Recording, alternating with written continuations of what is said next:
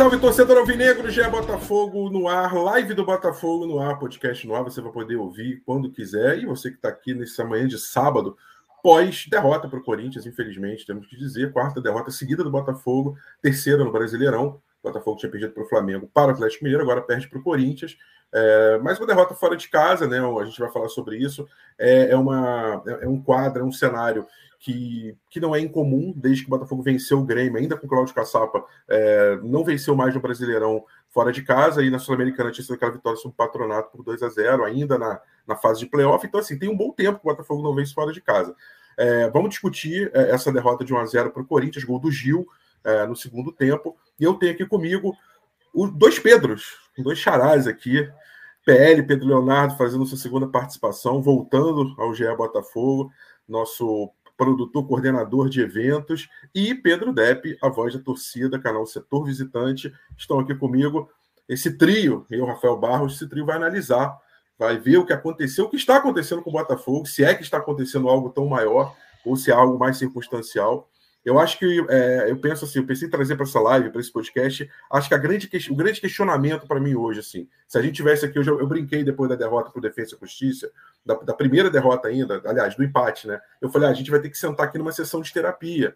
É, quando, quando perde, quando é eliminado, quando empata, a gente é, é não vai para o bar, né? A gente não vai para o bar comemorar, a gente vai para o divã analisar. E acho que é um momento bom para a gente parar e entender o que está acontecendo com o Botafogo. É, ou não, muita gente vai dizer, não, mas sérias circunstâncias, uma expulsão aqui, outra que é, o juiz não deu o gol, que, que foi, não era impedimento e marcou, e no outro jogo uma cotovelada que não foi expulso, e o, e, e o impedimento que não foi, enfim. Cada torcedor aqui, cada pessoa que participar da live, eu chamo você para participar, vai ter sua explicação, mas eu acho que o consenso é, precisamos analisar o que está acontecendo com o Botafogo, Botafogo chega à quarta derrota seguido, seguida. É, é, importante, os amigos podem ajudar aqui nessa pesquisa, mas acredito que o Botafogo perdeu quatro vezes seguidas da última vez, se não me engano, é, naquela campanha que levou o time ao rebaixamento em 2020. Posso estar enganado, mas acredito que sim. E longe de querer comparar coisa com outra, tem nada a ver. Eu só estou trazendo o cenário que é o cenário atual do Botafogo. Pedro Depp, PL Pedro Leonardo, sejam muito bem-vindos. É, ao GE Botafogo de volta, PL pela segunda vez, Pedro Depp, sócio de carteirinha aí, está sempre com a gente. E você no chat pode trazer sua opinião, sua visão sobre esse Corinthians 1, Botafogo 0. É isso, meus amigos. Ah, vou deixar o PL aí, segunda vez participando. é, pode começar, PL. Bom, bom dia, boa tarde, boa noite, a hora que todo mundo estiver ouvindo aqui. É, quero só falar uma coisa, antes de mais nada, sete a gente continua sete pontos na frente. Essa é boa notícia. Essa é ótima notícia. Essa, essa, é uma ótima notícia. É, acho que um jogo que a gente joga 70 minutos, basicamente, com um a mais, qualquer análise de desempenho é, individual e até mesmo coletivo de, de um time, ela fica prejudicada.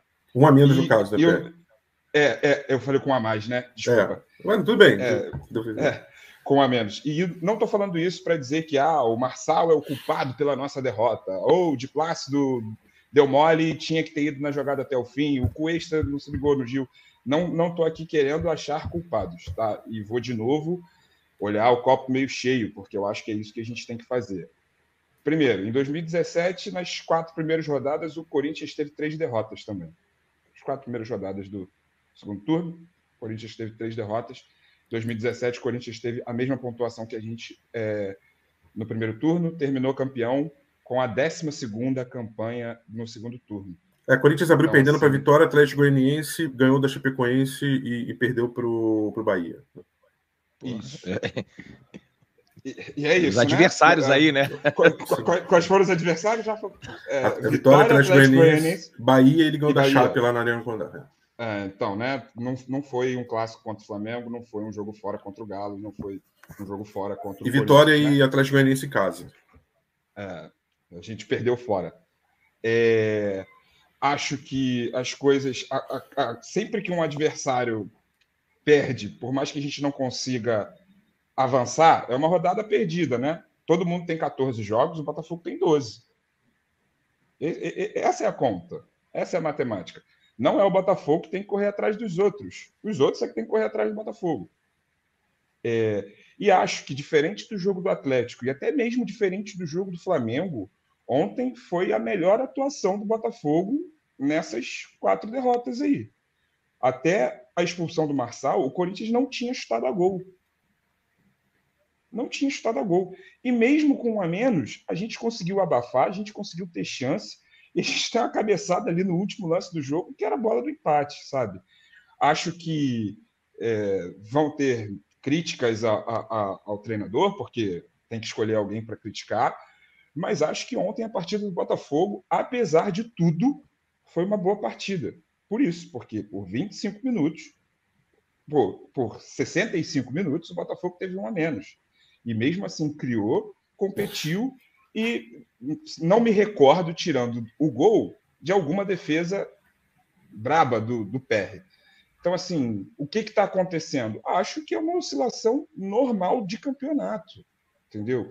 Não tem como ganhar 38 rodadas seguidas. Não tem como, não tem como.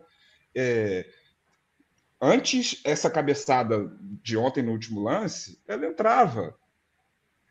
Ontem não entrou, entendeu? É, a gente tem tido muitas circunstâncias é, no jo nos jogos, mas assim, a gente tem que dar um jeito dessas circunstâncias pararem de acontecer.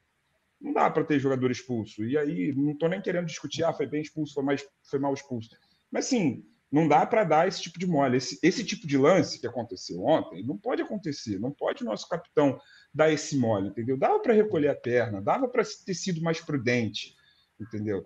É, mas assim, me animou que o Botafogo voltou a ter uma produção ofensiva, coisa que eu acho que não estava acontecendo. E me pareceu, inclusive, no início do jogo, que foi muito uma, uma, uma orientação de vestiário: chutem, porque o Botafogo resolveu é. chutar tudo tudo que não chutou nos últimos dois jogos, resolveu chutar nos primeiros 20 minutos de jogo.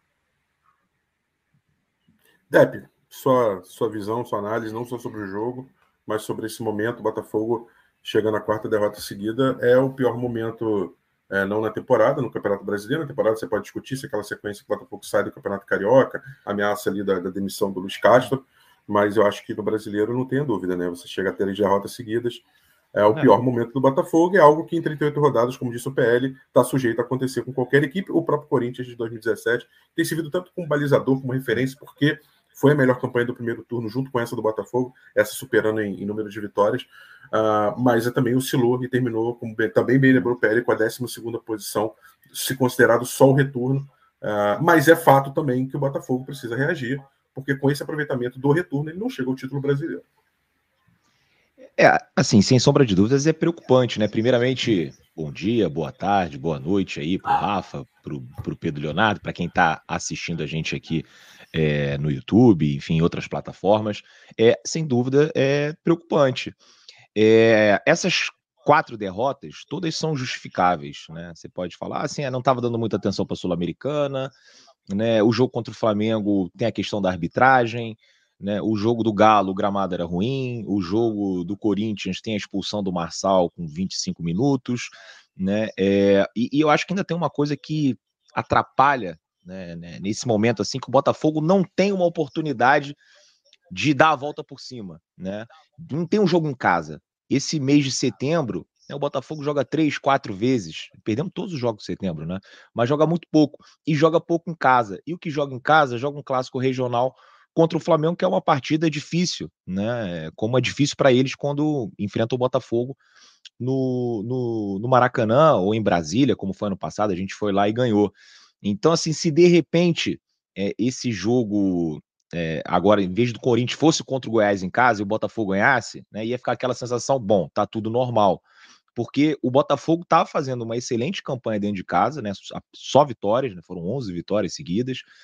É, e aí pega o, não sei se foram 11 agora, até me, me corrijam se eu estiver equivocado, mas assim, foram várias vitórias seguidas. E, e aí agora tem essa perde para o Flamengo e tem essa sequência de dois jogos fora do Rio de Janeiro contra times, cara, que estão num nível muito acima desses que você citou aí, que enfrentaram e ganharam o Corinthians, inclusive, em, jogando em Itaquera. E aí, para mim, faltava um joguinho no Rio de Janeiro, e assim, é, os jogos estão muito espaçados jogou na sexta, agora a gente só vai jogar na segunda-feira. Então a gente vai ficar falando de derrota durante muito tempo. Como ficou contra o Flamengo depois da data FIFA, data FIFA né, foi bom para os jogadores descansarem, mas assim, é, acabou que a gente ficou ali falando muito de JP, de Bruno Lage, de Segovinha, né, de situações de arbitragem e tal, e não tinha um jogo né, para a gente ganhar e mostrar para todo mundo: olha, tá normal, tá tudo dentro do roteiro. E, e, acho que esse jogo tem que ser o do Goiás. O Botafogo tem que ganhar de qualquer jeito, né? Jogando no Newton Santos. E quando ganhar, eu acho que vai voltar essa sensação de que as coisas ainda estão sob controle. E acho que na próxima rodada né, tem chance da distância aumentar para o segundo colocado. Né? Pode aumentar para oito que seja, ou para dez. Né? O Grêmio e o Palmeiras têm jogos difíceis fora de casa. Né? E o Botafogo pega um adversário que é acessível, mas também não é muito fácil. Patou com o Flamengo, jogando lá na Serrinha, e quase empata com o Palmeiras jogando no Allianz. Mas é um jogo que, para quem quer ser campeão brasileiro, não pode pensar em, em, tropeçar, empatar, muito menos perder, até por conta desses últimos jogos. E acho que a gente ganhando, né? E aí vai assim até o final do campeonato, né? O PR abriu falando que a gente está sete pontos à frente, a gente tem essa distância desde a 12 segunda rodada. E isso mostra também que não tem nenhum adversário, né? Nenhum Manchester City que está aqui, né? Mordendo o nosso calcanhar, né, dando sinais de que, que pode chegar é, e atropelar o Botafogo nessa reta final. Se a gente fizer uma campanha mais ou menos, né, não precisa ser perfeita igual do primeiro turno, fizer mais ou menos, a gente tem tudo para ser campeão. Mas é óbvio, né? No momento desse, o torcedor né, começa ali a, a repensar as coisas, né? De repente tem uma galera já achando que não vai dar, que vai entregar. E aí eu peço para vocês assistirem a coletiva do Laje, né? Tem ali um corte ali de um minuto e meio que eu acho que ele vai muito bem, né? Puxando né, esse ambiente para cima, pedindo para a torcida apoiar os jogadores, né? Não tem ninguém de sacanagem, não tem ninguém fazendo corpo mole, né? O time está focado nesse título brasileiro, passando por um momento ruim. Então eu acho que é o momento da gente apoiar, entender a situação e ir para cima do Goiás, né? Conquistar os três pontos que eu tenho certeza que o ambiente vai mudar, né? E o torcedor já vai falar: pronto, ó, aqui no tapetinho a gente se garante. É, e fora de casa a gente vai tentar pontuar em jogos como América Mineiro, jogos contra o Curitiba, né? Que são partidas que, é, respeitando os adversários, mas se quiser ser campeão brasileiro, vai ter que vencer de qualquer jeito. É, eu já, já trouxe muitas contas aqui nesse sentido do que, do que a gente tem de cenário. O Botafogo tem várias maneiras de ser campeão, inclusive fazendo poucos pontos, e os adversários têm poucas maneiras de serem campeões contra o Botafogo. Por isso que na estatística a chance do Botafogo ser campeão é de mais de 75%. É, mas eu quero trazer aqui nesse momento para a live, para o podcast, e digo que para mim não acho vergonha nenhuma, porque qualquer time, por melhor que seja, exceção de times, tipo Manchester City lá, do Guardiola, mas a gente está falando de times, elencos milionários. Mas assim, times normais do planeta Terra, eles oscilam em desempenho também, não só em resultado. Tá, gente? Assim, o Botafogo está com uma oscilação, de, na minha visão, tá? Tem gente que acha diferente, respeita as opiniões diferentes, mas quero trazer uma outra visão aqui para essa live, um pouco diferente dos meus amigos, dos meus amigos Pedros, a quem respeito e admiro muito, inclusive. É, acho que o Botafogo está com uma oscilação de resultado associada a uma oscilação sim de desempenho. Acho que está faltando confiança. Eu sinto que os jogadores não conseguem trocar três, quatro passes, todos corretos e, e sem olhar aquele passe de primeira, aquele 1-2 que o Botafogo fazia, que era uma marca do Botafogo. Eu, eu, eu falo muito assim da memória do movimento, a memória muscular, a, a biomecânica, de você não precisar olhar para quem está do teu lado, de você conseguir fazer aquela triangulação que o adversário não acha bola. E o Botafogo é, aplicando isso a uma intensidade, a um jogo é, fisicamente muito preponderante é, isso fez com que o Botafogo construísse a vantagem que ele construiu. É bem verdade que em outras partidas, mesmo sem jogar bem, também ganhou, o que é necessário para o time campeão. A gente cansou de falar. Jogou mal contra o Cuiabá e ganhou também. É, um primeiro tempo ruim contra o Grêmio teve resiliência soube sofrer e no segundo tempo matou o jogo. Isso é normal. O time campeão tem que ter essas vitórias também. Mas ganhou jogos sobrando, absoluto. Ganhou, é, pô, pode lembrar de vários aqui. É, América Mineiro, é, Internacional, Curitiba, Fortaleza, Fluminense, e a lista é infindável. O Botafogo emplacou 11 vitórias aí em casa, como lembrou o Depp, é. jogando muita bola na maior parte delas, ou em quase todas, né? Jogando, sobrando contra o Vasco, enfim. E não é o que a gente está vendo agora. E, e, gente, assim, não tem problema nenhum. Isso é normal. Isso acontece com qualquer equipe. É, oscilação de rendimento, de desempenho, acontece. Eu estou brincando que a gente aqui no, sentando no divã, na terapia, fazendo uma análise conjunta aqui do Botafogo, botando esse paciente para falar com o seu analista, né, com seus analistas, que somos, acho que todos nós aí. Daqui a pouco vou botar algumas opiniões aqui do, dos amigos do chat. É, aí o terapeuta pergunta: o que está acontecendo com você? Ele fala: pô, mas na segunda-feira meu cachorro fez xixi onde não podia, na terça-feira minha mulher fez não sei o quê, na quarta-feira foi o ônibus que atrasou, na quinta-feira. E aí daqui a pouco o terapeuta pergunta: e você? Não aconteceu? Não, eu estou bem, eu estou bem. Se nada disso tivesse acontecido, eu estaria bem. Aí a terapia acaba e você não, não melhora e você continua do mesmo jeito. Então, assim, a minha proposta, que é a minha ideia, é tentar trazer uma outra visão. É, não estou dizendo que, ah, a circunstância, gente, aconteceu tudo isso que a gente sabe. A questão da arbitragem contra o Flamengo aconteceu, as questões, né? É, a questão do gramado contra o Atlético, a questão da arbitragem do, daquele gol, no mínimo, polêmico, para não dizer outra coisa, do anulado do Diego Costa aconteceu. A falta de pontaria, embora tenha chutado muito mais contra o Corinthians, como lembrou bem o PL, aconteceu. E a expulsão do Marçal, então nem se fala. Agora, outras situações estão acontecendo e eu queria ver se a gente conseguisse debruçar também sobre elas. Vou, vou trazer uma primeira aqui e jogar no ar para vocês falarem na minha visão, uma queda de rendimento muito grande de um jogador que era fundamental para o meio-campo do Botafogo, o Marlon Freitas. Marlon Freitas sentiu muito aquele gol contra que ele fez contra o Flamengo e desde então ele não retomou a, a, o, nível de atuação que ele tinha. Aí você fala assim: ah, não, Marlon ontem conseguiu marcar, fazer alguns desarmes, ok. Isso, ele fez o que o meio-campo normal faz, mas o Marlon Freitas não é o meio-campo normal, cara. O Marlon Freitas era um jogador nota 9, era um cara que dominava o meio-campo do Botafogo, era um cara que botava os adversários no bolso. Era um cara que regia o meio do Botafogo. Ah, mas você não pode depender só do Marlon. Verdade. Os laterais, uma queda de desempenho de Plácido, uma queda muito acentuada de desempenho. Marçal, uma escolha é, é muito difícil para Bruno Lage, é um capitão, você sacar um capitão, mas ele já vinha dando indícios de que não vinha tão bem, e o Hugo estava pedindo passagem, voando. Eu sei que era uma escolha difícil, eu sei que muita gente aqui vai discordar, mas assim, eu vou tra trazendo elementos aqui para a gente tentar entender coisas que, que têm acontecido nesse percurso de três jogos para cá do Brasileirão. Vou nem botar Sul-Americano no meio, né, é outra história. É, enfim, para os amigos poderem discutir junto o que, que pode ser feito para esse Botafogo melhorar e voltar para o tapetinho no dia 2 de outubro contra o Goiás e embalar uma sequência para ser campeão brasileiro, que é o que todo mundo quer. Estou errado demais assim, PL? É, os Pedros aí podem falar, galera no chat também. Eu, não acho que está errado, acho que o, Mar, que o Marlon sentiu muito, né? É, era um jogador de, de, de desafogo, né? Virada para um lado, virada para o outro, e ele não tem feito isso, né? Sentiu realmente o, o gol contra. Mas aí é, é, isso, né? Entra, entra na, na oscilação natural das coisas. E, de novo, não foram adversários é, de pouca torcida, não foram adversários dentro de casa, era uma sequência que antes do campeonato começar a gente falava caramba, que início complicado. Que início complicado. Perder pontos nessas cinco primeiras rodadas é uma coisa que pode acontecer e que a tendência é acontecer. A gente achava que ia perder ponto, inclusive, dentro de casa antes do campeonato começar. Tá bom, as circunstâncias eram outras, a gente vê de um péssimo carioca, mas assim, separa, analisa a tabela do campeonato e olha as cinco primeiras rodadas e fala: caramba, que pesado, hein? Que pesado. A mesma coisa agora no segundo turno. É, sobre Marçal e Hugo, eu acho muito complicado, né? Muito, muito complicado. É, o Hugo tem uma produção ofensiva, tem, vem tendo uma produção ofensiva muito maior do que a do Marçal, muito maior do que a do Marçal. Mas é, é, é, isso, né? Quando você tem o Marçal e o de Plácido, é, você tem um jogador que segura mais e um outro que vai mais. Quando você tem o Hugo de Plácido, o, o, o, o esquema, a forma de jogar, ela tem que ser diferente. E o de Plácido vem falhando na defesa. Falhou ontem, falhou contra o Galo. É, e aí, como, como, é que a gente resolve isso? Entendeu? É, é vai jogar o, o, Ponte, o JP, a gente, ninguém quer. Entendeu? E aí Olha... parece que o Thiago Franklin. Né?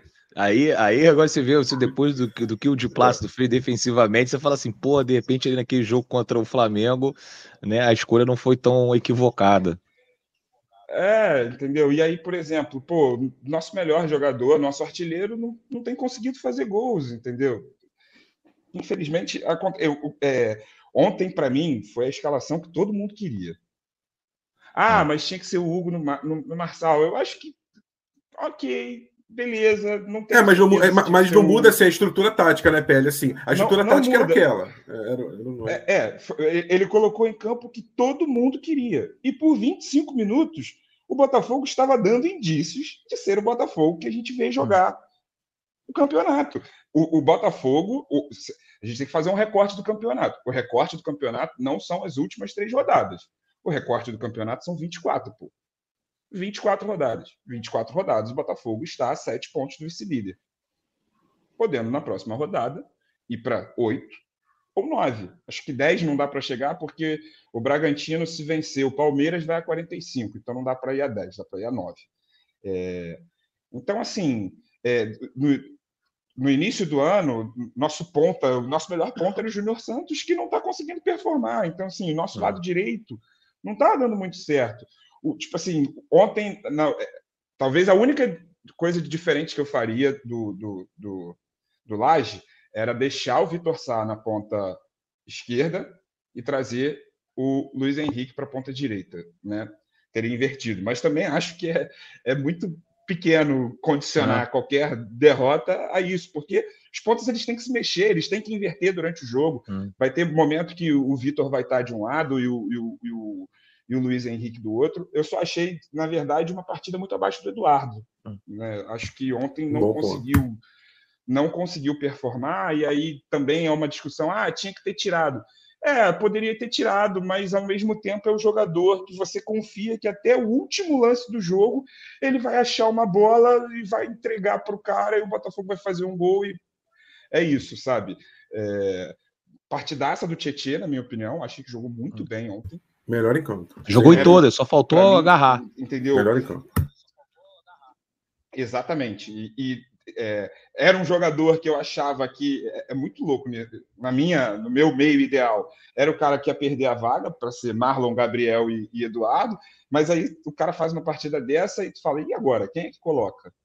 Entendeu? Porque eu, uhum. eu acho que o Botafogo tem boas dores de cabeça dentro do elenco. É, temos um bom elenco, acho que temos um elenco que ele é muito é, parecido, né? Eu acho que são pouquíssimas as peças que, se você perde um titular, é, o reserva não é da mesma, não é da altura, mas acho que a gente está bem encaminhado e tem totais condições de voltar a vencer e voltar a vencer vários jogos. E de novo, a gente não precisa vencer todos os jogos, a gente só precisa fazer um a mais de quem está abaixo. Quem tem que correr atrás são os outros, não a gente. É, achei que ontem, ah, você falou dos passes, é isso, achei que ontem a gente, em vários momentos, até passou ainda agora aqui nos melhores momentos, a cabeçada do Vitor Sá. A cabeçada do Vitor Sá, no segundo tempo, que vai para vai para fora, ele não consegue pegar direito, é, é, a jogadinha do Botafogo. Três toques, linha de fundo, cruzamento e, e por pouco. Então, assim, vi lampejos, vi momentos do Botafogo que estamos acostumados a ver jogar. Eu acho, Depp, posso, posso estar enganado aí, só para contribuir também com a sua análise. Eu acho que esse Botafogo que a gente viu mais próximo do que, do que o ideal, ele começa a surgir no segundo tempo, numa circunstância muito óbvia que o Corinthians baixa as linhas porque está ganhando, mas também vejo o Hugo ser aquele Hugo que vinha sendo uhum. um dos melhores jogadores, agredindo, marcando com linha alta, indo e voltando, dando intensidade para o jogo. E, e, olha que notícia, assim, é, ter um jogador expulso, não contar com ele nunca é bom, mas saber que o Hugo vai jogar contra o Goiás numa circunstância de jogar em casa, com a, com a pressão da torcida, com a necessidade da vitória, pode ser uma notícia boa, porque esse Botafogo que o Pérez falou ali, do cruzamento das ultrapassagens, das triangulações, sobretudo pela esquerda, é, vejo na direita um probleminha maior de Plástico perdendo confiança, mas na esquerda eu vi ali um. Voltei a ver um pouco daquele Botafogo naquele final, mesmo com a menos. E acho que isso passa muito pelos pés do Hugo, da confiança de um moleque de 21 uhum. anos, mas que vem jogando muita bola, né, Depp? Enfim. É. Parecia que estava no supermercado, assim, né? Foi na farmácia, entrou, não sentiu, né? Era uma coisa natural aqui. Pronto, vou fazer o meu trabalho aqui, né? Vou dar o meu melhor e jogou, assim, para um cara de 21 anos, né? Se entrar num, numa circunstância dessa, Itaquera lotado, né? Com o placar adverso, é, o capitão expulso, acho que o Hugo foi muito bem. É, e acho que essa pode ser uma crítica ao Laje em relação ao jogo de ontem, porque é, a partida estava condicionada pela expulsão do Marçal, mas eu acho que ele devia ter mexido no intervalo. Eu estava esperando né, a entrada do Gabriel e do Hugo, pelo menos, não do Diego, né? Segurava mais um pouquinho para colocar o Diego no lugar do Tiquinho, mas é, acho que, e inclusive era o que ele ia fazer, não sei se mostrou na televisão, né? Quando sai o gol do Corinthians, né? Os três jogadores estavam ali prontos para entrar, e aí não sai gol. E assim, ele podia até mexer no intervalo. Eu acho que o Corinthians ia acabar ganhando de 1 a 0 né? Com muita Você achou que demorou, Dé? Você achou que demorou? Quando a gente fala demorou achei, a mexer, você achou que demorou? Achei. Achei, achei que era para mexer no intervalo né, para colocar o Hugo e o Gabriel Pires. E assim, quando o Botafogo tem um a menos e a gente está quase chegando ali, eu falei, bom, a gente não pode tomar um gol antes do primeiro tempo acabar. E eu lembrei muito daquele jogo contra o Vasco, que a gente estava com dois a menos e o Gabriel Pires fez uma partidaça, cara. Ele segurou a onda daquele time que a gente podia tomar uma goleada histórica. Ele estava em todos os lados do campo, né? Então eu falei, cara, esse é o jogo para você colocar o Gabriel. Não colocou, é minha visão. O Laje conhece muito mais do que eu, né? Sabe muito mais do que eu. É, optou, mas assim, na minha humilde opinião de torcedor, né? Eu teria feito essas substituições no intervalo. É, e sobre assim queda de rendimento, é, eu até concordo, porque você vê os resultados são muito ruins. Só que são poucos jogos, são três jogos em setembro. A gente acabou de, de meter 3 a 0 no Bahia, cara. O Botafogo fez 3 a 0 no Bahia. O Botafogo mostrou um bom desempenho contra o Internacional, contra o Curitiba. Né? Foram vários jogos bons em casa. E fora de casa a gente já não vinha jogando bem, mesmo na época do Castro, né? ou, ou na época do Caçapa. O, o, Botafogo joga contra o Grêmio, a partida que o PR faz é um negócio espetacular. E aí no final a gente consegue dois gols. Né? É, o Palmeiras teve chance de empatar com pênalti, né? muito cruzamento. Podia ter sido empate aquele jogo, a gente contou com sorte. A partida contra o Cuiabá foi uma das mais horrorosas dos últimos anos. Né? Assim, o Cuiabá merecia ter ganhado. Aquele jogo merecia muito mais do que o Atlético Mineiro, por exemplo, que aquele era jogo para 0 a 0 que o Atlético Mineiro não jogou nada. Mas aquele jogo era para o Cuiabá ganhar 2 a 0 que nem ganhou do ano passado da gente. Né? E o Botafogo acabou tendo a sorte ali, né? Enfim, a competência dos seus jogadores. O, o Luiz Henrique, o Segovinha faz uma jogada inteligente com o Luiz Henrique, sofre o pênalti, quem faz 1 a 0 a gente consegue segurar. Então, assim, fora de casa é mais ou menos isso. Né? O Botafogo era, era um time muito eficiente.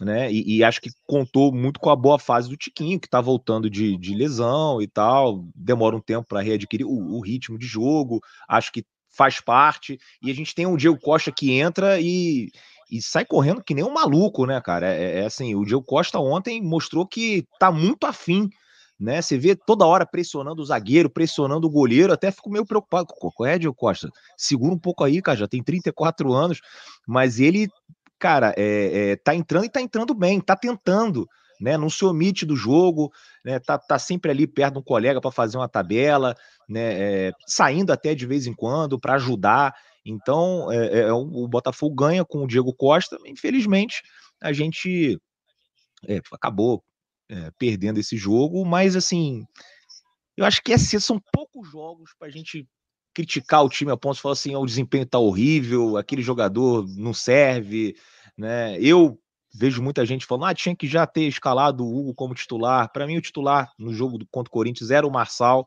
né? O capitão do time. Imagina só, né? Você barrar o capitão.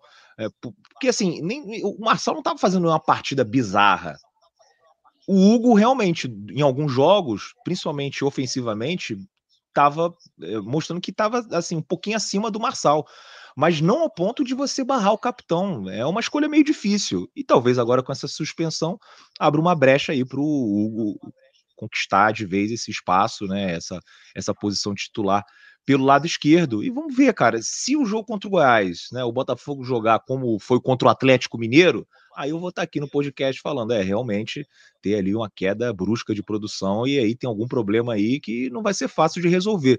Por enquanto, analisando a tabela que foi muito ingrata nesse mês de setembro, eu acho que são resultados normais, que o torcedor vai ficar chateado, eu também estou muito chateado, né? Mas assim, tô né, agindo, sei lá, pensando é, mais racionalmente do que qualquer coisa, que contra o Goiás as coisas vão se ajustar e a tendência é melhorar. Essa, essa parte da tabela, o torcedor já tinha uma ideia de que seria muito difícil. Tem um perfil no Twitter, que é o Pisando na Bola, que ele está desde o início do campeonato dividindo né, o, o, o brasileiro em blocos. Né? Aí o Botafogo, para ser campeão brasileiro, né, tinha que conquistar 12 pontos a cada bloco de seis. Né, e o Botafogo estava conseguindo. Aí tinha alguns blocos fazia 15, outros blocos fazia 13, no outro fazia 12. Esse o Botafogo fez 7.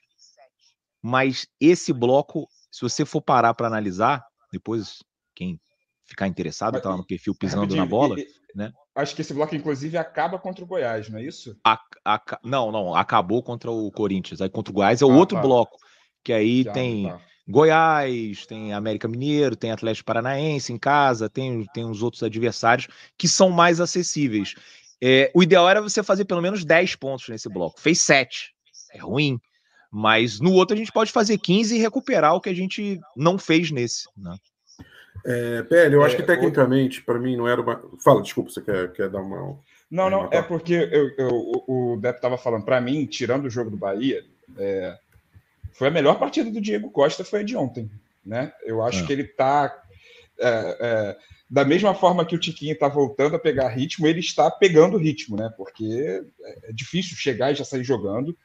E assim, acho que ontem todos os caras que entraram em campo entraram bem. Hum. Acho que todos todas as mexidas fizeram o Botafogo melhorar dentro de campo. Ah, o Corinthians se segurou atrás porque estava 1 a 0 e não queria mais jogar. Ok. Ok, mas tinha um a mais em campo e a gente teve chance. Até o Júnior Santos fez umas jogadas boas pela direita, apesar da cabeçada no final. Mas assim, acho sim, que sim. todo mundo que entrou, entrou bem, que não era uma coisa que vinha acontecendo também. Verdade. As mexidas não, as mexidas não vinham funcionando. E, e mais do que isso, né, Pedro? O, eu, só para te contribuir com o que você está falando, eu acho que o fato de o Bruno Lage o tempo inteiro estar tá tentando mexer no time, está tentando modificar, eu já te, falava muito isso na época que o Botafogo estava numa sequência melhor, mostra quão, quão inquieto ele é, né? Ele ali com o quadro, baixou aquele tempo, né, transformou uma parada de atendimento médico num tempo técnico, pegou o quadro branco ali, ó, oh, gente, vem cá, ó, ele está ansioso no sentido se ele está querendo é, que o time funcione para ontem. Ele quer isso. E a coletiva, a energia que ele trouxe para a coletiva ontem mostra isso também. Ele está engajado nessa missão, depois daquela coletiva estranha contra o Flamengo. Mas assim, as atitudes dele ali em campo, as mexidas, mostram que ele é um cara que quer acertar o time de verdade, né? Nem sempre consegue, porque não depende também só dele, né? Sim. Mas você ia falar uma outra coisa, eu te interrompi, Rafa. Pode seguir. Não, tranquilo. É, o, que eu, o que eu ia falar, Pele, e acho que tem, é, ser treinador de futebol não é só botar o time em campo e fazer a melhor tática e, e orientar o time ali na beira do campo. Né? A gente perde muito o que acontece nos treinos e acho que é questão crucial para alguém que está chegando no clube. O Laje é um trabalho ainda curto é a gestão do grupo e a gestão do elenco. Como o Depp falou bem, barrar o capitão não é fácil. E barrar o capitão não é só uma decisão técnica, porque o Hugo vinha voando. Eu acho que, assim, tecnicamente falando, se você tira a fotografia do Marçal e a do Hugo, e sem dizer, um é capitão, um já jogou na Premier League, já teve uma, tem uma importância para o elenco, etc. Claro que você vai botar o Hugo. O Hugo tá voando, melhor jogador, o garoto que não tá sentindo, como o Depp lembrou bem, parece que ele tá indo ali à padaria comprar um pão. É, ele não sente, tá, tá numa fase maravilhosa, a melhor fase da carreira dele coincidindo com o momento do Botafogo, daquela, daquela arrancada do, do, do, final do primeiro turno muito boa também, né? Desde aquela goleada com o Curitiba quando o Laje entra, né? Para marcar a mudança do trabalho do Caçapa para dele. Mas não é fácil, porque, assim, por exemplo, quando, quando o PR se machuca contra o patronato na Argentina, e depois que a gente foi descobrir que isso tinha acontecido de fato, ele bota o gatito no jogo da volta, o jogo tranquilo, já está resolvido e tal. Só que ele decide manter o gatito nos outros jogos da Sul-América. Ele não precisava, não precisava. O goleiro não tem esse desgaste todo. Mas por que, que ele mantém o gatito? Porque ele quer trazer o gatito para o grupo, para dentro do campo. Ele quer trazer uma referência de fora para dentro do campo. E tenho certeza que bancou o Marçal, mesmo sabendo que o tecnicamente vivia um momento melhor. Não estou dizendo que tecnicamente o Hugo é melhor que o Marçal. Estou dizendo que o momento do Hugo era melhor. Eu penso que ele também quis conservar um pouco o grupo. E acho que quando também ele tenta acomodar o Tietê e aí eu quero depois pegar o, o comentário, o, o, Paula, do Sebastião Lima, 10h34. Ele faz um comentário que eu, depois eu, eu quero jogar essa, esse, essa pimentinha no, na live aqui, que eu achei boa, gostei. Não tinha pensado nisso que o Sebastião falou que não. É, 10h34 o comentário dele, ele em cima do comentário dele. Só, temos que resolver os problemas das laterais para ontem. Infelizmente, temos que sacrificar o Tietchan na lateral direito para sanar o óbvio. Por que, que eu estou achando essa discussão também interessante? Porque durante um tempo lá, a gente passou para a gente, até mostrou naquela matéria do GE, né, que chamou não sei se foi, foi com o Edson Viana, não sei o que foi, ele, ele mostrando ali na, na, na pausa, né? Falando, ó, oh, eu quero o Tietchan aqui na ponta, porque assim, botando o Tietchan de ponta. E aí a Jéssica trouxe a gente, para a gente a informação, não, o Tietchan tá treinando de ponta. Para quê? Para jogar com o meio com o Marlon Freitas, com o Gabriel Pires, com o Tietchan e com o Eduardo, para usar o que tem de melhor. Só que você sacrifica um ponto. Fala, pô, Tietchan não é ponta. Mas será que também essa entrada do Tietchan não é? Claro que é técnica, claro que, pô, pelo que ele fez ontem, a versatilidade que ele mostra, mas também um pouco assim, pô, cara, o, o, os caras que são bons também no grupo, que, que, que, fazem o time jogar, mas que também são importantes nesse amálgama do grupo, para estarem ali fazendo o Botafogo jogar dentro de campo.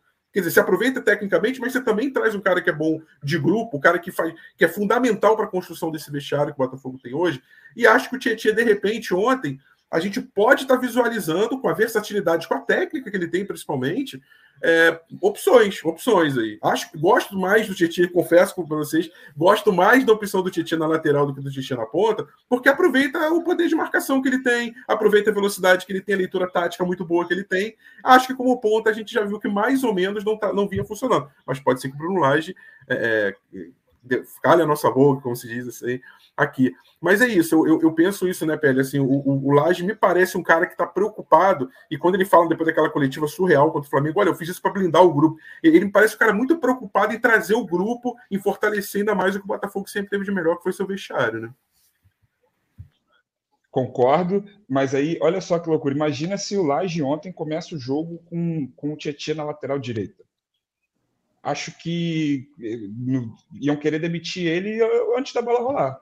E aí agora a gente já, já discute, devido ao desempenho ruim dos nossos laterais direitos, que vale a pena experimentar o Tietchan na lateral direita. Que na verdade Entendeu? já jogou nessa posição, diga-se passagem. O, o Pérez, são duas coisas. É, primeiro, você falou, concordo 100%, é o margem, o, o Laje não tem margem para inventar. Né? Se ele fizer qualquer coisa, vai ser cornetado de uma maneira pesada.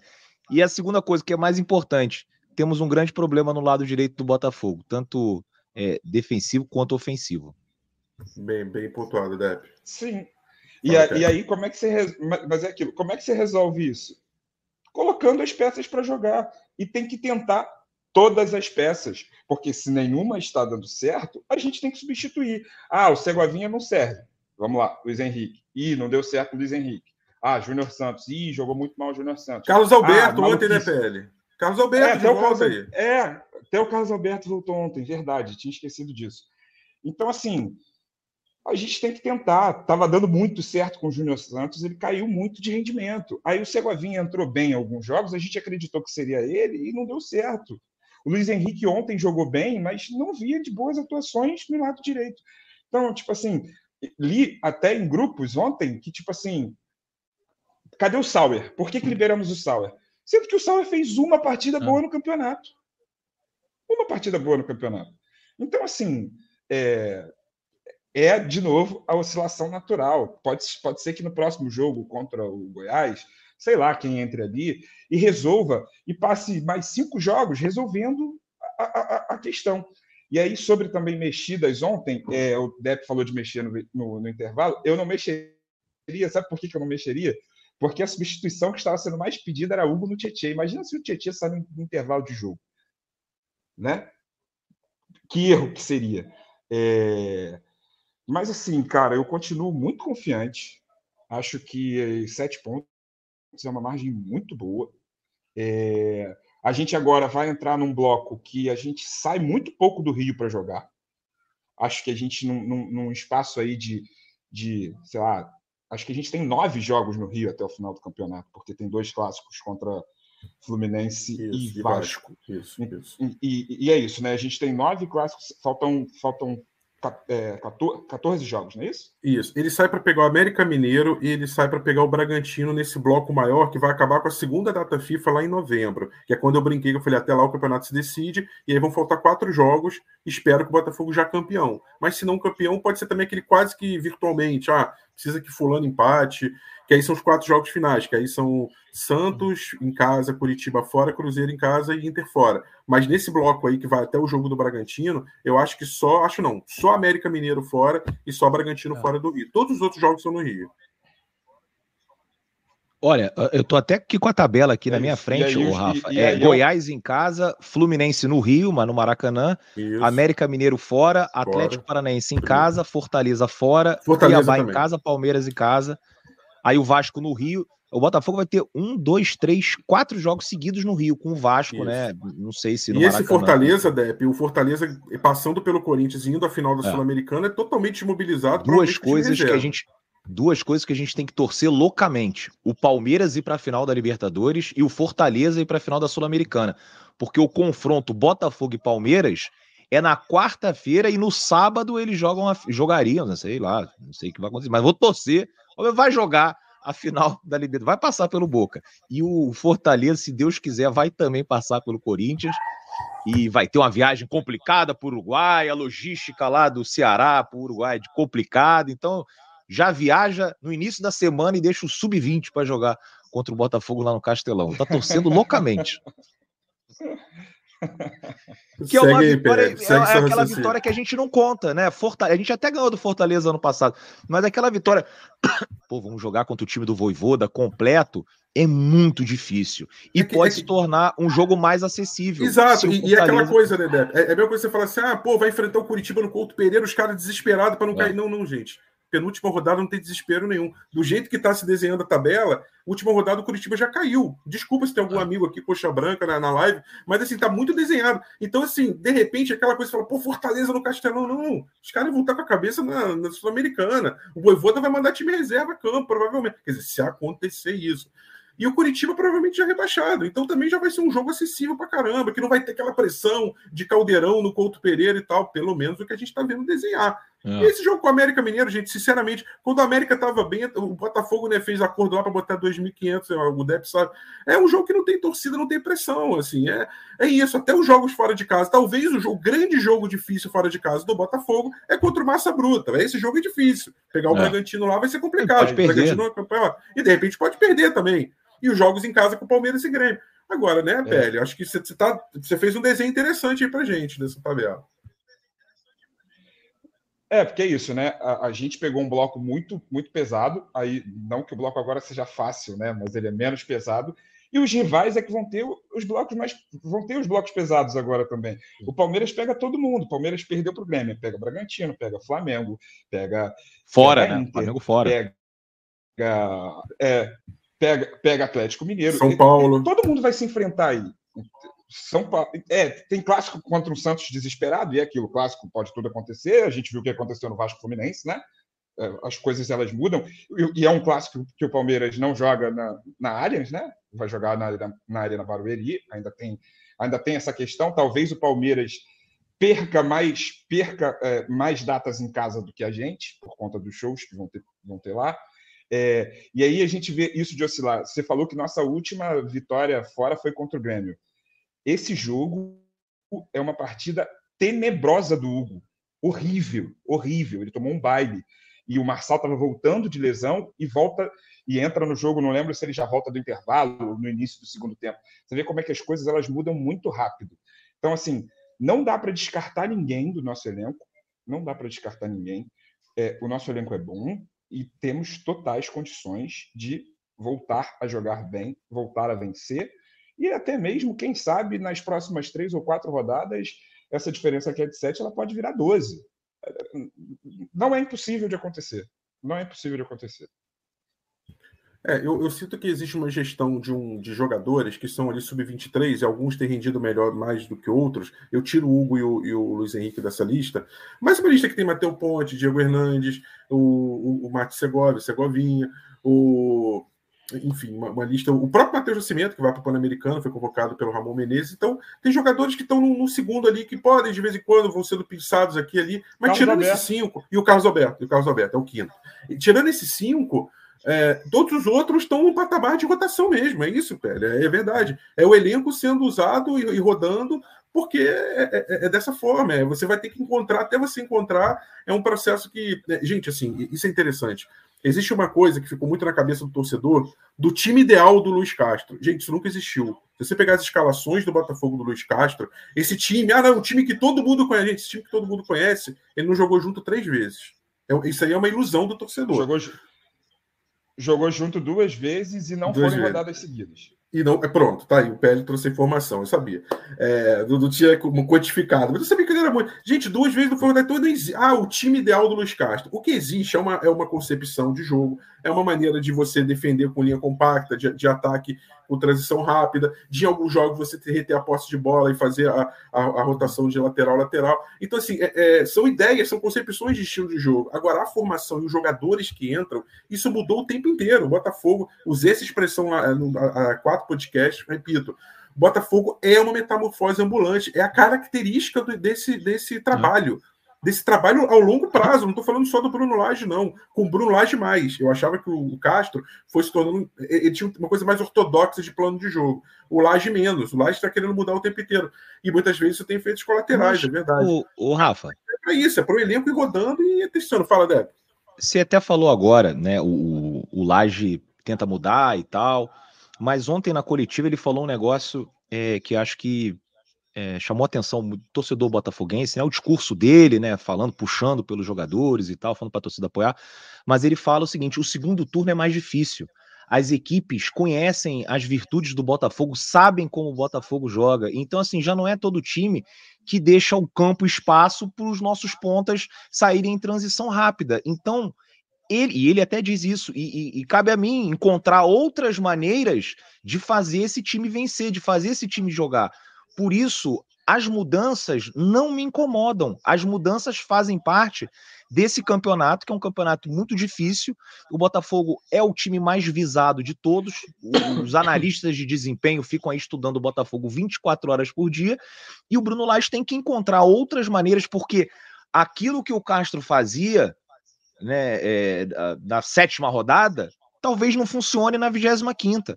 E aí você tem que mudar, você tem que pensar, você tem que pensar em alternativas dentro do time, né, de formação, né, de estilo de jogo, característica. Ah, o Tietchan ponta. Quando, quando, assim, quando e até a torcida reagiu mal a isso, né? O Tietchan está sendo testado para jogar como ponta.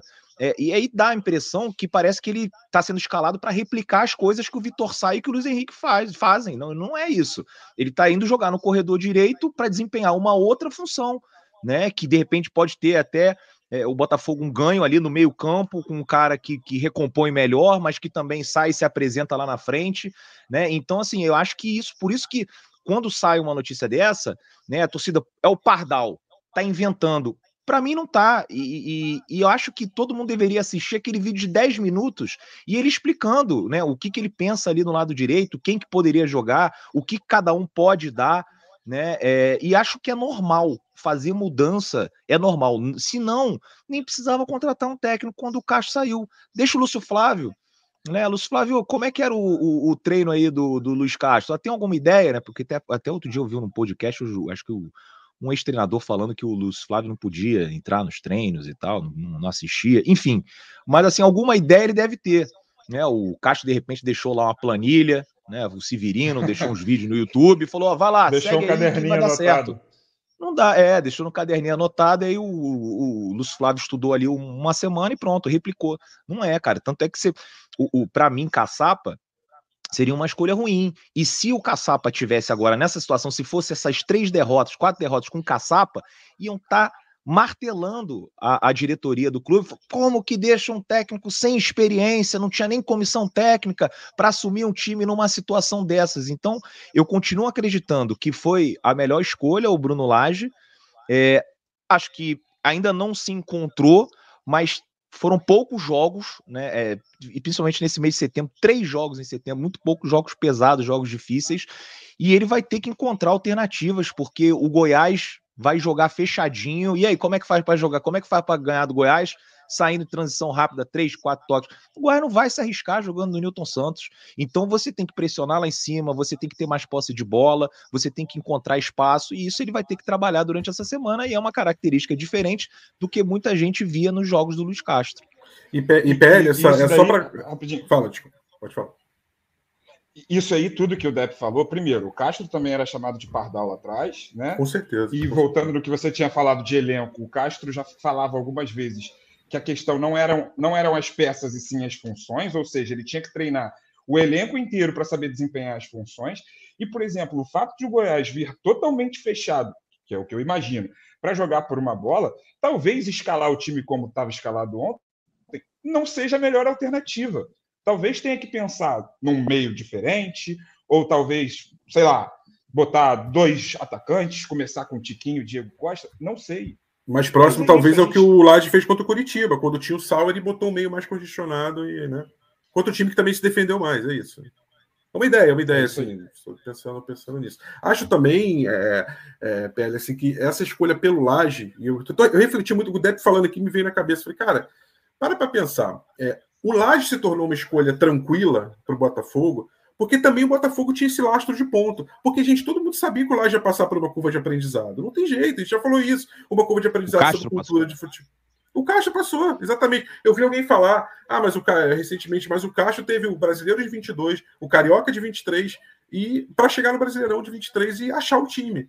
O Laje a gente sabia que não ia ter. Mas acho que essa escolha pelo Laje só foi possível porque o Botafogo tinha gordura e sabia que podia queimar uma parte dessa gordura com os erros do Laje, com a falta de, de entendimento da cultura, de, com, com, a falta de conhecimento profundo do elenco. É normal, o cara tá chegando, tá, tá, tá começando o trabalho. Acho até, vou lançar aqui, posso vocês podem me cornetar, mas tenho quase certeza, gente, que se, que a vantagem do Botafogo fosse de 3, 4 pontos, o Laje não teria vindo. Teria sido escolhido um técnico brasileiro, um cascudão desse aí, um, Dorival da não vida. Não teria vindo, talvez por ele mesmo, né? Não, por não ele, por, isso. Por ele. É. Bem, bem pontuado. Por ele, talvez não quisesse essa, é, essa responsa, né? De, pô, o time tá ali na briga e tal. E talvez fizesse mais sentido, aí sim, como o Portela falou em alguns podcasts, você chamar um técnico brasileiro, porque, cara, você não tem tempo, você não tem tempo, não dá para errar. Não dá para errar. É, o que acontece é que a curva do Laje é o seguinte: ele vai ter uma curva de aprendizado maior, vai ter aquela barriga do gráfico, né? Mas a aposta é que quando ele achar o time daqui a pouco, e não vai demorar muito, pelo menos a aposta é essa, ele vai voar de novo. Vai para um nível que o técnico daqui, talvez, boleirão, do dia a dia do Brasil, não conseguisse. Não estou dizendo que todos os brasileiros são iguais, não. Mas estou dizendo desses que tinham como opção, que o Botafogo teria como opção de trazer. Mas se o cenário fosse outro, né, Pele? Eu acho que assim, ah, se o Fantástico fosse de 3, 4 pontos, 2, sei lá, eu acho que talvez o Botafogo não cogitasse trazer o Lage. Então, assim, faz parte do pacote você ter uma vantagem de 13, de 11 pontos e poder trazer um cara que tem condição de errar e de queimar um pouquinho dessa gordura para depois ganhar lá na frente de novo, né? Concordo, e é isso, né? Por exemplo, a gente, as pessoas olham para o trabalho do Castro agora e tratam como um trabalho genial, né? Mas ali na sétima rodada, ele foi embora, se não me engano, na décima quarta. Eu, eu não vou lembrar exatamente a rodada que ele foi embora. Não sei se foi décima segunda ou décima quarta. Mas até a sétima rodada, o trabalho dele era tratado como sorte. Era sorte. Não era trabalho, não era competência não era conhecimento de elenco, entender o que, que podia extrair, mas era sorte. Uhum. Só, só foi tratado como um ótimo trabalho porque ele foi embora. E é isso, né? Não existe si no futebol.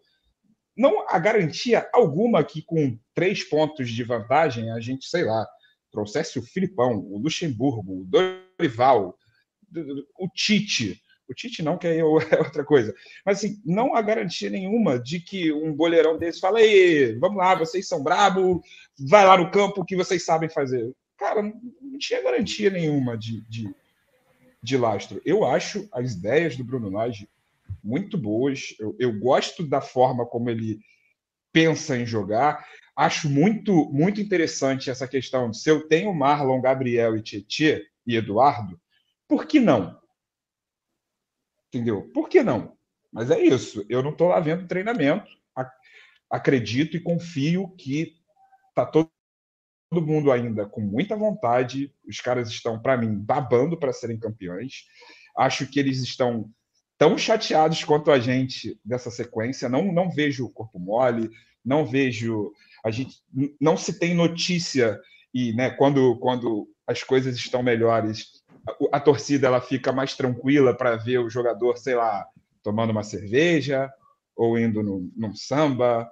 A gente não viu nada disso no Botafogo desde o início do ano.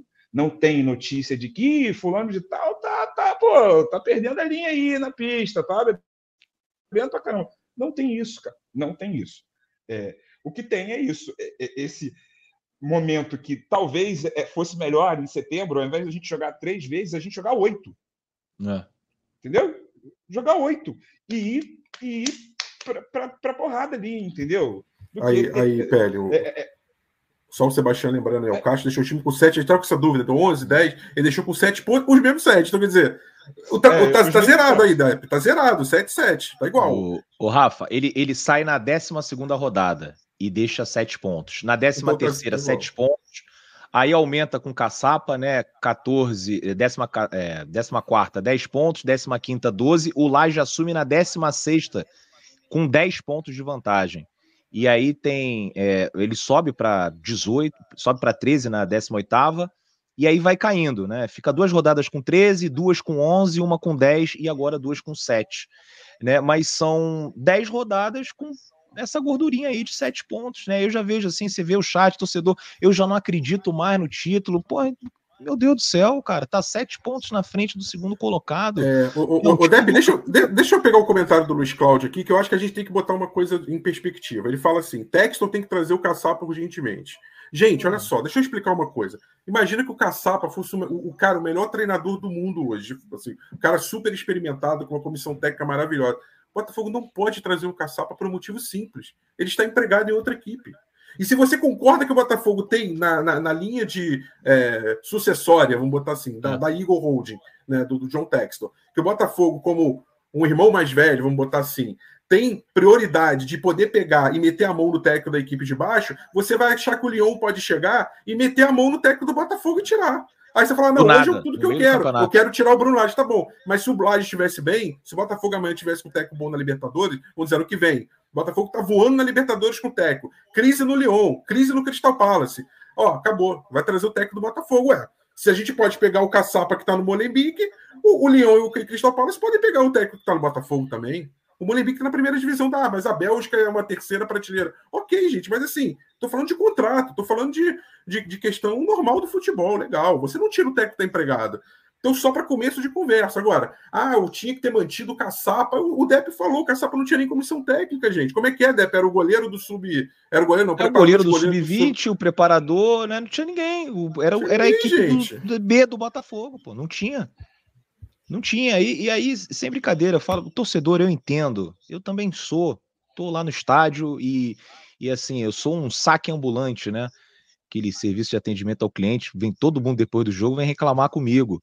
E aí eu, eu, eu né, recebo ali né, os comentários né, mais pessimistas, mais otimistas, né? E, e, e enfim, ontem eu vi, senti o torcedor do Botafogo muito abatido, é, e tem uma razão, né? São quatro derrotas seguidas. É difícil você tentar parar, explicar de uma maneira racional. É, acho que também assim o futebol é, tem essa cultura muito pesada assim do imediatismo. Né?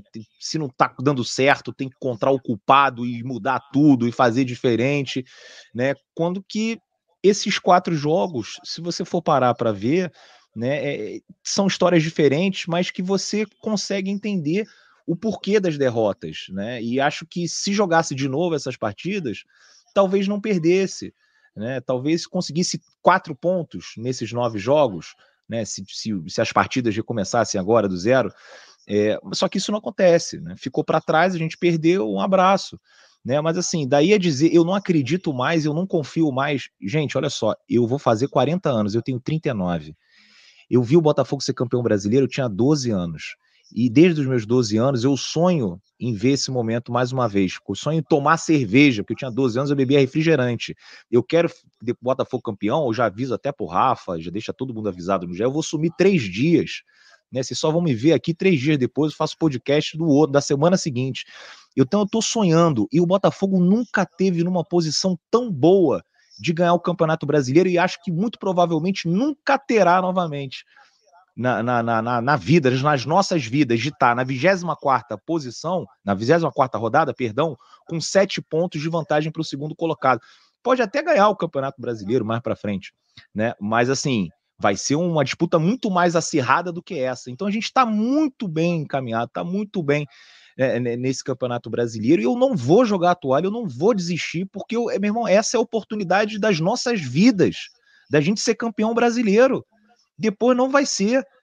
Vai, esse campeonato é muito difícil, porque no ano que vem o Flamengo vai estar tá melhor, o Palmeiras vai estar tá melhor, o Grêmio vai estar tá melhor, Verdade. o São Paulo vai estar melhor, outros times vão estar. E tem mais dinheiro do que a gente.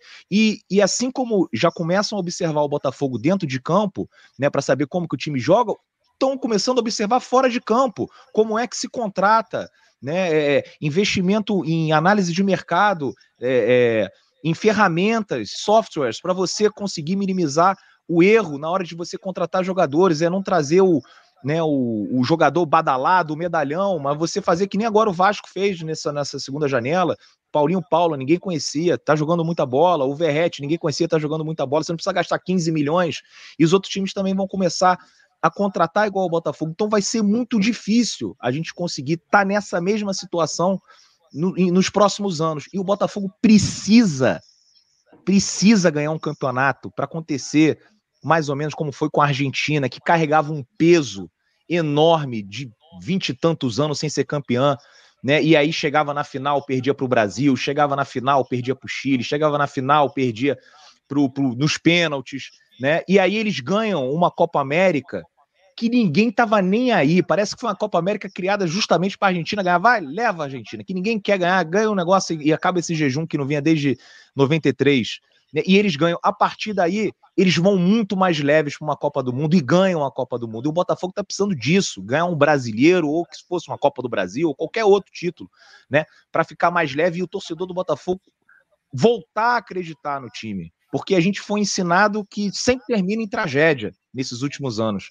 Mas agora é diferente. É o Botafogo SAF, o Botafogo com profissionais, o Botafogo com time bom, o Botafogo com bons jogadores. Então não existe jogar a toalha agora, não existe esse papo derrotista de perdeu, já era. Não, não já era. Vamos até o final com esses caras, como o Bruno Lage falou na entrevista coletiva. Pera, Botafogo faz uma parada aí de. Fala aí, pode falar. Não, eu queria dizer que depois, vamos recortar esse, esse pedaço do DEP aí, e aí o pessoal que está desesperado, não sei se a galera faz terapia, não faz, mas se por não está conseguindo pagar um terapeuta, pega esse trecho do DEP, bota no fone de ouvido e deixa rodando em looping. Deixa rodando em looping. Porque é aquilo, a gente não está a gente não tá aqui dizendo que não pode criticar, não pode reclamar. A gente não está falando isso. Porque a gente também tem reclamações a fazer. Agora, entre reclamar e achar que tudo acabou, é um abismo de distância. É, é muita distância. Cara, são sete pontos. São sete pontos. E deixa eu falar uma coisa importante. Pérez, que eu venho batendo numa tecla aqui por torcedor alvinegro, que principalmente o que tem 30 anos para baixo, é, eu vi Botafogo ficar 21 anos sem ganhar, mas sem ganhar nada, tá, gente? Não é nem estadual. Eu vi torcida adversária cantar parabéns para você e aumentar um ano a cada. Então era parabéns, um, dois, chegou até 21. E o Botafogo foi campeão estadual em 89, o estadual tinha outro peso. Mas o Botafogo não ganhava nada, gente. O Botafogo, desde que ele ganhou o Brasileiro de 95 até agora, o Botafogo ganhou nove títulos. Você fala assim, ah, mas é um título que inclui Série B, tem um Tereza Herrera, é, tem muito estadual aí na frente, tá bom, mas esses títulos fizeram o Botafogo ter Jefferson de ídolo, Louco Abreu, é, Carly, é, o próprio Sidorf, embora a passagem curta, é, o Dodô, Amado e Odiado, enfim, mas acho que um cara que trouxe muito mais coisa boa para o Botafogo. Então, gente, assim, se você somar isso tudo, o Botafogo tá. É claro que ele tem que ganhar o brasileiro, ele quer ganhar, o brasileiro tem outro peso, a Copa do Brasil, como o pontuou. Mas também, gente, calma. Torcedores, calma. Não é, não é esse desespero, essa sangria desatada. O Botafogo tem mentalidade vencedora. E isso se estende à base, isso se estende a outras categorias. Feminino, ganhou agora dois. Então, assim, é, o Botafogo, como instituição, ele não é o. Estou é, é falando óbvio aqui, mas assim, às vezes o torcedor entra num surto, numa paranoia quando perde quatro jogos, do tipo, pô, ferrou, agora a gente tem que ganhar. Se não ganhar agora. Calma, o processo está acontecendo. Isso a gente cansa de falar. O processo ele é pensado para ser assim, não para ser um título talvez de 2023, mas uma construção vinha sendo feita, vem sendo feita para lá na frente o Botafogo ganhar o brasileiro, sim, ou uma Copa do Brasil, uma Libertadores, para voltar para a Libertadores, está no meio de um processo. E foi antecipado, que bom. Mas assim, não é um acaso, não é uma coisa assim, desesperadora do tipo, caraca, acabou. Gente, tem, tem que, o que o Depp está falando é o seguinte: a gente dificilmente vai ter uma outra vantagem como essa, a essa altura do campeonato, com conforto para poder se dar o luxo de ter uma gordura para queimar, de fazer uma sequência ruim. Talvez em 25, quando o Botafogo vai estar tá brigando cabeça a cabeça com o Palmeiras, com o Flamengo, ali entre os top do futebol nacional, por causa do investimento, por causa da estrutura do projeto, que o objetivo é esse. Talvez ali o Botafogo esteja brigando com três, com quatro pontos, com dois, que é o normal, é o normal, gente. Ele vai estar tá melhor até qualificado, mais bem qualificado, mas vai estar tá brigando dois, três, quatro, que é a realidade normal de qualquer campeonato como se briga na Espanha, Real Madrid, Barcelona, Atlético de Madrid, como se briga na, na Inglaterra, Manchester City, Liverpool. É normal, o time bom briga com dois, três pontos. O que eu acho que o Depp está apontando, Depp, é isso, assim, é, para encaminhar para o final, você já pode dar as considerações finais, que já a Paulinho já está aqui me, me, me, falando com razão, uma hora e cinco já de live, de podcast, mas eu acho que é isso, Depp, assim, dificilmente vai ter uma vantagem desse, dessa monta, desse porte, que o Botafogo vai poder administrar. E que bom que essa vantagem surge quando ah. o Botafogo está num processo de formação. O Botafogo ah. está, sim, gente, no processo de formação. O, o Texto falou, o, o, o, o, ápice vai ser a partir de 25. Ah. Quando toda a estrutura, o Lonier ainda é uma. Você vai no Lonier, você percebe, a coisa ainda está acontecendo. Mas que bom que aconteceu já esse ano para disputar um Brasileirão, né? Então, torcedores, é. calma. Eu tenho uma coisa assim, o Rafa, no estádio, é, quando o Botafogo faz 1 a 0 quando o Botafogo faz 2 a 0 eu fico muito tenso. Quando o Botafogo toma um gol, eu relaxo, né? Assim, tá 1 a 0 adversário, eu fico mais tranquilo. Porque, é, é, é, assim, ganhar, né? Você fica nessa situação, dá medo, né? De putz, vão tomar um empate a qualquer momento. Quando você perdeu, quando você tá perdendo de 1 a 0 você já tá ali meio que conformado. Pronto, agora vamos tentar virar. E se você tá ali cabeça com o Palmeiras brigando, acho que o torcedor, no fundo, no fundo, ele vai ficar pensando assim: ah, vamos perder, mas bom, pelo menos estamos aqui disputando. Quando você tá sete pontos na frente e, e ganhar meio que vira uma obrigação, isso dá um medo desgraçado, cara. E o Texo falou: para você ser campeão, para você ganhar o Campeonato Brasileiro, você tem que ter coragem. Então é isso que, que, que o torcedor do Botafogo precisa: coragem para enfrentar esse momento, essa adversidade. Que eu queria ter essa adversidade na minha vida. Você imagina só se a minha vida todo dia acordasse se eu tivesse com sete pontos de vantagem em tudo que eu fizesse, né? Então é, é, dá medo. Torcedor do Botafogo, eu entendo vocês. Né? Eu, eu fico também preocupado mas assim, desistir, né, dizer que não vai ganhar, que não tem condições, que já era, que o técnico é ruim, que o time não dá resposta, que o Eduardo, pô, pelo amor de Deus, né? Vamos encarar esse momento com, com o espírito que esse momento merece, né? E acho que a gente tem totais condições de ganhar esse Campeonato Brasileiro. E outra coisa, a gente ainda vai perder novamente, a gente ainda vai empatar. Faz parte essa oscilação, principalmente no segundo turno do Campeonato Brasileiro, mas eu tenho fé e acredito que o Botafogo vá conseguir ganhar. E se ganhar mais para frente, como o Rafa falou, a partir de 25, 26, 27, vai ser ainda muito mais difícil do que o que está acontecendo agora, que essa situação é muito boa para o Botafogo e não rola agora de desistir e jogar a toalha, pô, pelo amor de Deus, isso aí me deixa um pouco irritado. É isso aí, né, Pele? Cavalo passou selado, você tem que montar e ir é. embora dele. O cavalo tá passando agora, alguém falou isso na live, falou bem. O cavalo tá passando agora, tem que montar e ganhar. Eu só tô falando que, assim, calma, tem uma vontade de sete pontos, né, para administrar, o processo está acontecendo, e porque ele está acontecendo, as oscilações são maiores do que seriam com o processo já no, no, no estágio adiantado. Fala, né? Desculpa só, não, porque tem um, uma galera no chat, assim, você tem que tem torcedores de outros times, aí tem o corintiano, tem o palmeirense, e eles estão falando, gente, é normal, o segundo turno é mais difícil, né? Vocês vão ganhar o campeonato. Então, assim, quem tá vendo de fora, né, acredita ainda mais no Botafogo do que a gente. E aí eu entendo, volto a dizer, entendo, porque a gente passou por cada coisa na vida que só a gente sabe.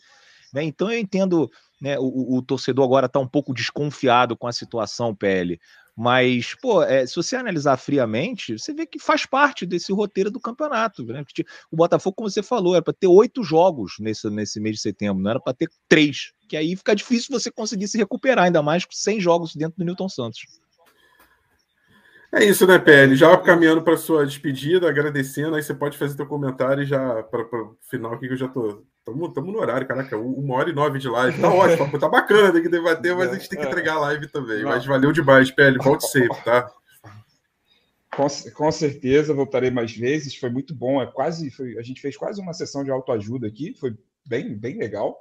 É, é isso. Eu acho que o pessoal pode reclamar, só não pode abandonar, cara são sete pontos, é muito difícil de tanto de construir quanto de, de, de alguém recuperar. E é isso. Não, não, não tem um Manchester City hoje jogando o Campeonato Brasileiro. Não tem um time que vai ganhar as próximas 14, os próximos 14 jogos, cara. Assim, isso não vai acontecer. Entendeu? Então, assim, vamos seguir em frente. O Botafogo ontem deu sinais de que pode voltar a jogar o que a gente vem vendo jogar e sigo muito confiante, sigo muito esperançoso. Contra o Goiás estaremos lá. E só para dizer para o Depp, ele falou que vai ficar três dias sumido, eu vou ficar sete. Tá avisando aí. já tá, o, meu, a Globo já tá avisando aí a live para me botar aí. É isso aí, é isso aí. Só tra trabalhar de tarde ali naquele horário que é entre o, amanhã para dormir, a noite para beber e a tarde para trabalhar. É isso aí. É. Ah, nas, na, obrigado, Pele. Dep, programação é. e agora de é. volta ao Rio, tem semana com calma, agora vai viajar menos, a gente já falou, o Pele lembrou bem, a gente só tem três jogos nessa sequência dos próximos nove, né? E como diz o Rony Araújo, olha, bom comentário. Wake me up when September ends, falando aí, puxando o Green Day aí para relembrar que é, acorde, me acorde quando o setembro acabar. Então, setembro está acabando, o Botafogo passou em branco o mês de setembro e posso e, e, vou discordar dos amigos de novo. Acho uma ótima notícia que tenha intervalo grande desse período, porque se setembro era o mês para o Botafogo esquecer, que esqueça com menos jogos e com menos pontos a disputar e a perder também. Outubro chegue e vira a página para o Botafogo. Pedro Depp, muito obrigado mais uma vez é, pela sua participação e nos, nos vemos e ouvimos depois de Botafogo e Goiás. Acredito que pode, pode ser que a gente faça um, um nesse meio aí, mas tudo, tudo correr normalmente depois de Botafogo e Goiás, na terça-feira, dia 3 de outubro. A gente tem podcast e a Botafogo de novo e tem a live para vocês participarem, amigos do chat. Valeu, Depp. Valeu, Rafa, valeu, PL. Bom, desculpa aí, falei bastante, né? A gente passou aí do horário, mais de uma hora, mas foi, foi legal.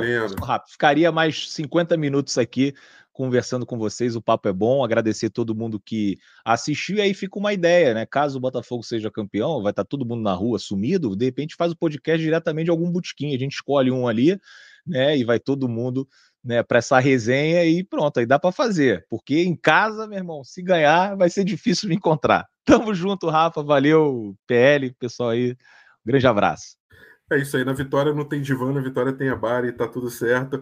É, agradecendo o apoio técnico da Paulinha Ferro. Paulo, fica calmo também, vai, vai dar certo. Tá, também aqui tá, tá ajudando a gente na live.